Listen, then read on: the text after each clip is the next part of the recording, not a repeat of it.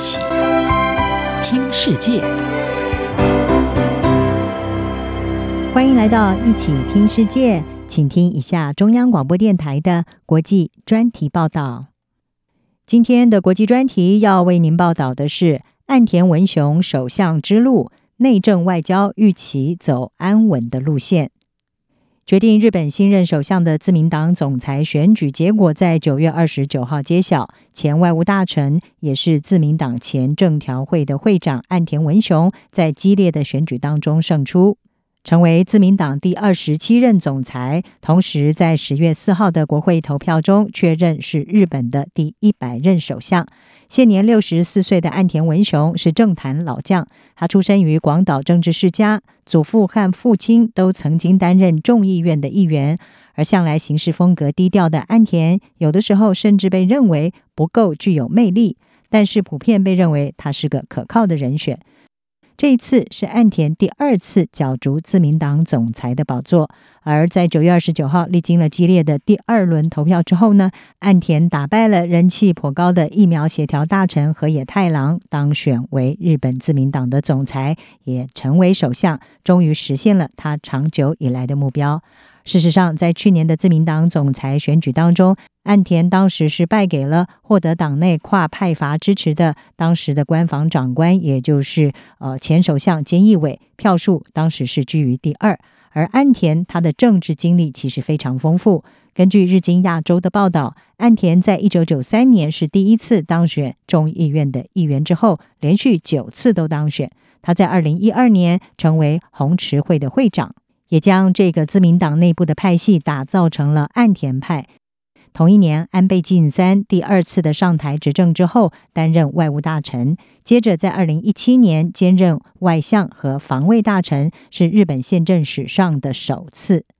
而根据外媒的报道分析，岸田文雄执政之后，在内政和外交上会走稳健务实的路线。包括会加强疫情应对和刺激复苏，以及持续的强化美日同盟。至于针对中国方面，应该会保持对话，但是不会在关键议题上退让。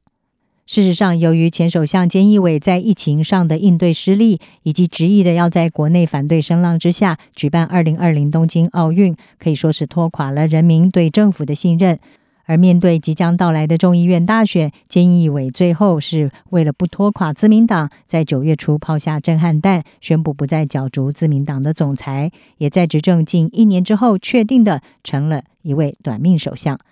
根据英国《卫报》的报道，新首相岸田文雄将会只有非常少的时间来适应他的新角色。随着大选倒数，自民党也期待这位新领袖能够拉抬民众对自民党的支持。安田文雄也在赢得总裁选举之后，是表示他马上就会准备来迎战大选，同时也呼吁党内的同志要向大众来展现自民党已经重生，赢得他们的支持。英国《卫报》认为，菅义伟的支持率低迷，有一部分的原因要归因为他的前任安倍晋三的持续影响力。批评者认为，安倍晋三建立起了一种霸道的领导风格，阻碍内部的辩论，同时让自民党往右倾。东京大学日本政治学教授内山裕他说：“这一次的总裁选举是自民党是不是准备好要摆脱安倍阴影的考验。”他认为至关重要的是，新领导人是不是愿意，或者是要如何的来倾听人民的声音，同时将这些纳入政治考虑。他同时补充认为，前首相菅义伟显然是在和人民沟通方面出现了问题，没有提供问责机制。而除了十月三十一号的众议院大选之外，岸田文雄在获任首相之后的当务之急，包括需要端出更强力的疫情对策，来应对可能在冬天会继续升温的 COVID-19 疫情，还有要如何复苏饱受疫情冲击的日本经济。根据日本时报的报道，在疫情的应对上，岸田文雄先前已经表示，他赞成修改法律，以便让政府可以强制医疗机构为 COVID-19 的患者预留床位。他同时也支持引入疫苗护照。而在经济上，岸田在自民党总裁选举之后也强调，他要在年底之前对新的疫情刺激计划投入巨资。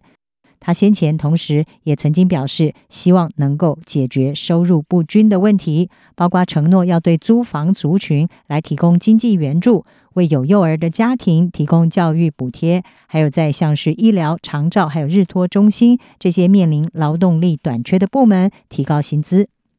至于在国际所关注的外交方面，岸田他作为前任的外相，在日本外交和安全关系方面是有非常丰富的经验。包括在二零一五年，他针对解决战时军队的这个慰安妇赔偿议题，和南韩达成了协议。另外，他将废除核武，是称作是他自己毕生工作。那么，同时在二零一六年，促成了当时的美国总统奥巴马对广岛进行了历史性的访问。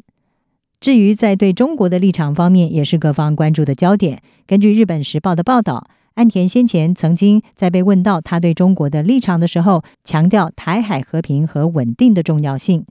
但他同时也赞成和北京继续的对话。不过，他也表示他会毫不犹豫地挺身捍卫日本信仰的价值，并且在这些关键问题上和志同道合的民主国家强化合作，特别是他的长期盟友美国。岸田在八月份的时候曾经表示，他的立场基本上是持续的和中国进行对话。同时，他说有鉴于尖阁群岛，也就是钓鱼台群岛，还有东海跟南海的情势，他认为日本需要在自由、民主、人权和法治方面说出所需要做的事情。属于岸田派的参议院的议员林方正，他就指出，曾经担任外相的岸田是奉行现实路线。林芳正说：“稳定、连续和现实主义是日本外交政策的关键字。”而他也补充解释，在对中国的关系上，现实对岸田来说意味着在大众的意见和外交政策需求之间要取得非常巧妙的平衡。以上专题由央广编译张雅涵撰稿，海青青播报。谢谢您的收听。